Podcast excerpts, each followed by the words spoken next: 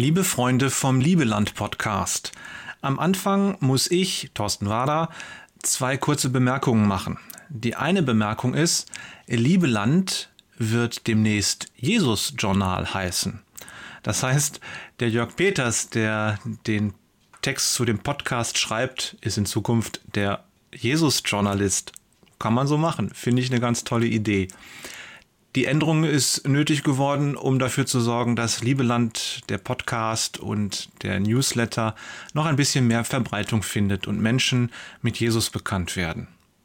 Das ist der erste Hinweis. Der zweite Hinweis ist, Jörg hat in seinem Text ein Wort drin, das kennen wir in Westdeutschland nicht so. Das Wort heißt Schnack. Das haben die Norddeutschen so an sich, dass sie mal einen Schnack halten. Man würde vielleicht in Westdeutschland bei uns sagen, na ja, man klönt ein bisschen. Das kennen die Norddeutschen vielleicht auch. Oder ein Schnack ist ein kurzer Satz, den man so im Gehirn hat und mal so leicht dahin sagt. Jörg redet gleich davon. Ich wollte euch Westdeutsche äh, und Süddeutsche und Ostdeutsche und wo dieser Podcast überall gehört wird, nur schon mal darauf vorbereiten. Übrigens, nach der neuesten Statistik wird dieser Podcast auch in Frankreich, Belgien, Niederlande und den USA gehört. Also ihr wisst jetzt auch, was ein Schnack ist. Und jetzt der Podcast von heute. Das Spaghetti-Monster ist nicht tot zu kriegen. Gestern haben wir mit einer wunderbaren Botschaft geendet. Jesus hält dich fest, wenn du ihn rufst. Wenn du ihn rufst. Das ist die Bedingung. Er hält dich nicht einfach so fest. Er hindert dich nicht daran, durch eine Tür zu gehen, durch die du vielleicht besser nicht gehen solltest. Klar, er macht dich darauf aufmerksam. Du tu das nicht, geh nicht durch die gelbe Tür, das ist nicht gut für dich. Du würdest das bereuen. Hören wir darauf? Hören wir, was Jesus uns sagt? Auch dafür gibt es wieder eine Bedingung. Um auf Jesus hören zu können, müssen wir zunächst einmal wissen, dass er es ist, der zu uns spricht. Wenn ich mich angesprochen fühle, dann muss ich wissen, hey, das ist Jesus, besser, ich höre zu. Und noch besser, ich höre nicht nur zu, sondern tu auch danach. Und das jetzt nur am Rande. Ich gebe dir ein Beispiel aus meinem eigenen Leben.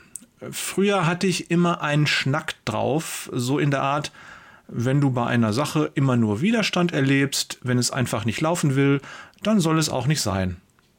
Damit bin ich einigermaßen gut gefahren, wenn auch unbewusst. Denn was drückt dieser Satz eigentlich aus? Welche tiefe, unbewusste Überzeugung spiegelt er wider? Nun, er zeigt Folgendes. Schon damals habe ich geglaubt, dass es eine höhere Macht gibt. Anders ist der Schnack nicht zu erklären. Ohne den Glauben an eine höhere Macht ist er sinnlos. Wie sonst sollte ein kausaler Zusammenhang bestehen können zwischen einer Reihe von Widerständen und einem Zweck dahinter? Wer sollte das steuern oder dafür verantwortlich sein, wenn nicht eine höhere Macht? Noch ein Beispiel, das mir gestern in Form einer E-Mail ins Haus geflattert ist. Dort schreibt jemand, Lebe in deinem Herzen statt in deinem Kopf. Wenn das Leben eine Richtung ankündigen will, wird es dir den Weg dafür bereiten, indem es in deinem Körper und Geist Gefühle weckt, die diese Bewegung ermöglichen. Leute, das ist Bullshit. Genauso wie mein Schnack von früher. Tut mir leid, ich muss das so direkt sagen. Auch bei dem E-Mail-Beispiel ist der Autor ganz offensichtlich der richtigen Meinung, dass es eine höhere Macht gibt. Er hat sogar einen Namen für sie. Das Leben. Nun ja, was soll man dazu sagen? Es wäre lustig, wenn es nicht so traurig wäre. Ich fürchte, es gibt viele Menschen, die genau so denken. Ich war früher selbst einer davon. Die Frage ist, wie können wir ihnen helfen? Erstens, wir beten für sie. Und zweitens, wir dürfen sie darin bestärken, dass es diese höhere Macht tatsächlich gibt. Ja, es gibt sie. Aber sie ist nicht konturlos, sie ist nicht unnahbar. Wir können sie ansprechen. Wir können mit ihr sprechen und sie spricht sogar mit uns. Sie ist greifbar.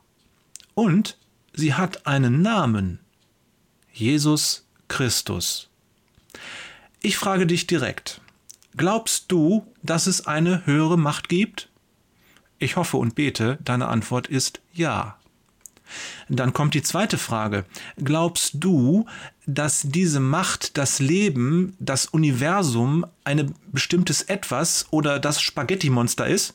Glaubst du, dass diese Macht etwas anderes ist als Jesus Christus, der Gott der Bibel? Diesmal lautet deine Antwort hoffentlich nein. Jesus Christus ist Gott, ist Macht und Kraft, die hinter allem steht. Die Bibel beginnt mit der fulminanten Aussage, im Anfang schuf Gott Himmel und Erde. 1. Mose 1, Vers 1. Das ist wie ein Trompetenstoß gleich zu Beginn, eine unerhörte Aussage. Dieser eine Vers allein macht es sonnenklar. Gott ist der Ursprung. Alles kommt von ihm. Er ist die Macht und die Kraft hinter allem. Er steht über allem. Und wenn er es will, wird alles andere verschwinden. Morgen machen wir weiter. Wir müssen noch die Bedingung klären, wann wir die Stimme Jesu überhaupt hören können. Hab einen gesegneten Tag. Gezeichnet der Journalist. PS. Nur der Vollständigkeit halber sei noch erwähnt, es gibt noch weitere höhere Mächte, die auf den Menschen einwirken. Denkt nur an den Teufel, den Tod oder die Sünde. Doch Gott steht über allem. Jesus hat diese Mächte für uns bezwungen.